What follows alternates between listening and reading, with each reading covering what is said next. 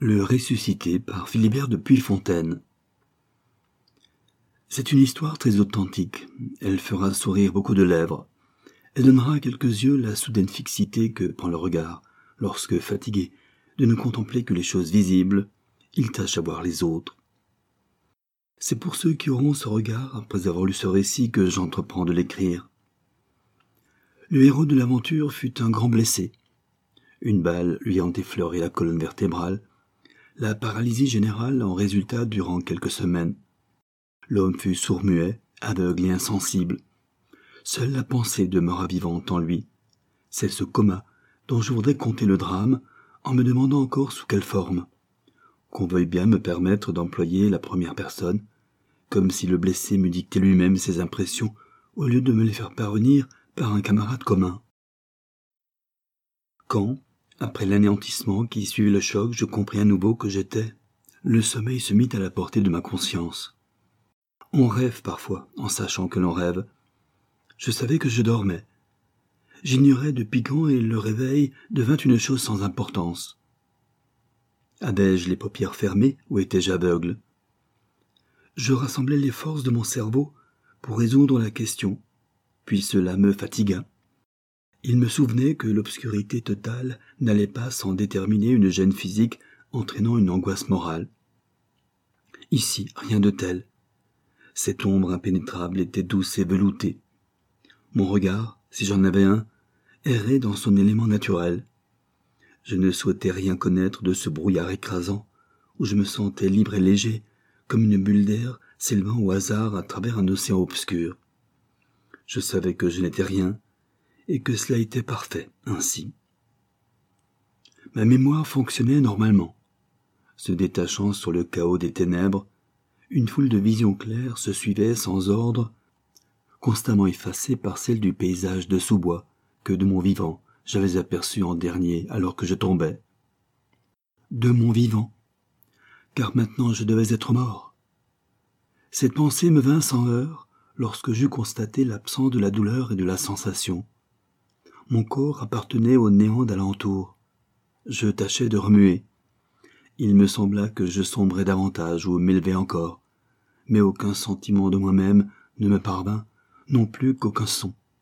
La nuit était multipliée par le silence. De vagues formules mathématiques donnaient une apparence de vie à mes pensées sans objet. J'étais le centre insensible d'une sphère inexistante qui serait l'infini. Les espaces qui commencent au-delà des suprêmes étoiles visibles peuvent seuls contenir un semblable silence. L'éther se révélait à moi, et ceci me confirma dans l'idée que j'étais mort. Nulle épouvante ne m'en venait. Un peu de fierté, celle qu'on éprouve en échappant à un danger, pour des raisons même indépendantes de la volonté. La mort, que l'on croit difficile, n'était qu'une chute très lente dans un abîme très doux, L'effroi de la souffrance avait disparu avec le corps. L'esprit survivait, capable de tous les miracles. Depuis qu'il avait accompli celui de s'envoler dans l'absolu, plus loin que n'avait pu atteindre aucune pensée humaine. À partir de cet instant, je ne tentais plus rien pour essayer de voir ou d'entendre des choses qui m'eussent redonné quelque notion terrestre. Ma pensée, répandue dans l'immensité dont elle augmentait le mystère, fut absorbée par une attente qui devint passionné en demeurant paisible, car le temps, comme la couleur et le son, n'était plus. Tout était arrêté. De là venait cette volupté de repos, comparable, mais combien supérieure à celle éprouvée sur terre, quand, après une série de secousses fatigantes, de bruits entêtants ou de lumières blessantes, on fait halte dans la pénombre et le calme. Il n'y avait plus de temps, donc plus aucun de ses compagnons ordinaires. Le regret ou l'horreur du passé l'espoir ou la lâcheté qu'inspire l'avenir, l'ennui d'un présent qui passe, inutile, comme un vaisseau vide sur un fleuve aux eaux mortes. Il n'y avait plus que le bien-être d'ignorer l'ironie des joies douloureuses d'être si fugitive, et c'était merveilleux d'être délivré de la menace du temps, ce mur de prison qui ferme toute promenade humaine. De même qu'une lumière d'étoile attend les siècles voulus pour arriver sur terre, j'attendais, en marche dans le vide, j'attendais de savoir, Lorsque cette épreuve de nuit et de silence m'aurait suffisamment épuré, quelque chose se produirait et ce serait l'initiation suprême. Dans tout ce rien accumulé, un changement survint. La masse ténébreuse diminua d'épaisseur. Des ombres moins noires se dessinèrent, au point que je crus voir passer des nuages dont les contours rappelèrent en moi d'anciennes notions de gris.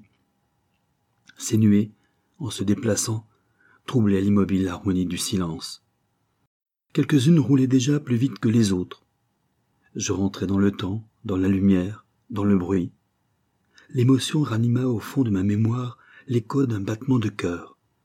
J'éprouvais l'angoisse irraisonnée de l'enfant qui avait l'éclair et se cache le visage en attendant le coup de tonnerre.